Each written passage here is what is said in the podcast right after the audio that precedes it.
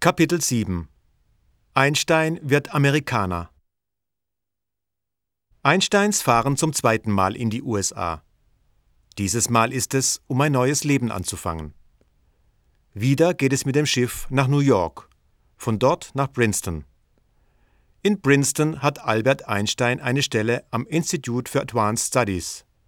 Das ist ein neues, kleines Eliteinstitut für Mathematik und theoretische Physik. Princeton ist ein komisches kleines Dorf, findet Albert. Hier wohnen nur Snobs. Einige sehen aus wie Halbgötter auf Stelzen. Aber es ist sehr ruhig. Das Leben unter Halbgöttern auf Stelzen gefällt Einstein bald schon sehr gut. Es gibt auch einen See in der Nähe, auf dem er segeln kann. In Princeton führt er das ruhige Leben, das er sich immer gewünscht hat. Als Professor am Institut braucht er keine Vorlesungen zu halten. Ab und zu kommt ein Doktorand und spricht mit ihm über Physik. Seine Freunde und Kollegen in Deutschland hat Einstein nicht vergessen. Vielen kann er noch helfen, manche kann er nach Amerika holen.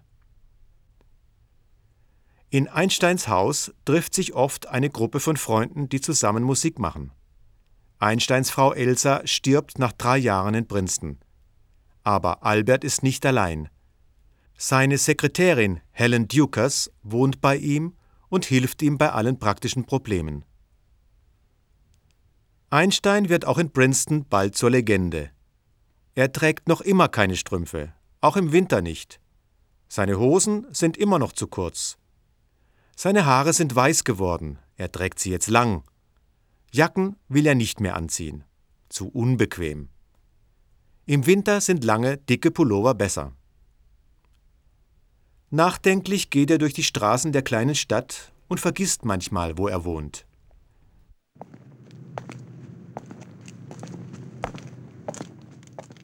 Entschuldigen Sie, soll er einmal einen Studenten gefragt haben. Wissen Sie vielleicht meine Adresse? Ich habe vergessen, wo ich wohne. Er fährt auch gerne Rad. Autofahren kann er nicht. Autofahren, das ist mir zu kompliziert, hat er gesagt.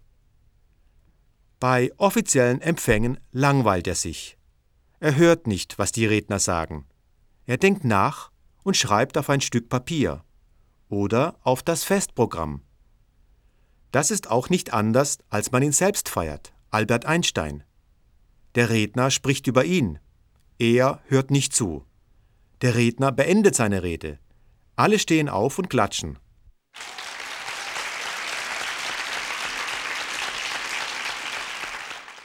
Stehen Sie auf, sagt die Sekretärin. Einstein steht auf, lächelt und klatscht auch, wie die anderen. Die Leute applaudieren Ihnen, informiert ihn die Sekretärin. Einstein klatscht nicht mehr. Er lächelt und setzt sich wieder. Die Amerikaner lachen über Einstein, aber sie lieben und bewundern ihn auch. Ist er nicht am Ende Amerikaner? Das Jahrhundertgenie ist aus dem Land der Nazis nach Amerika gekommen, um hier in Freiheit leben zu können. Albert ist den Amerikanern für sein ruhiges und komfortables Leben in Princeton dankbar. Er weiß, was in der Welt passiert, wie viele Menschen in Europa, in Asien, in Afrika, an der Front und zu Hause im Krieg umkommen. Zusammen mit der Sowjetunion und Großbritannien führt Amerika Krieg gegen Deutschland. Gegen die Nazis geht es nicht anders.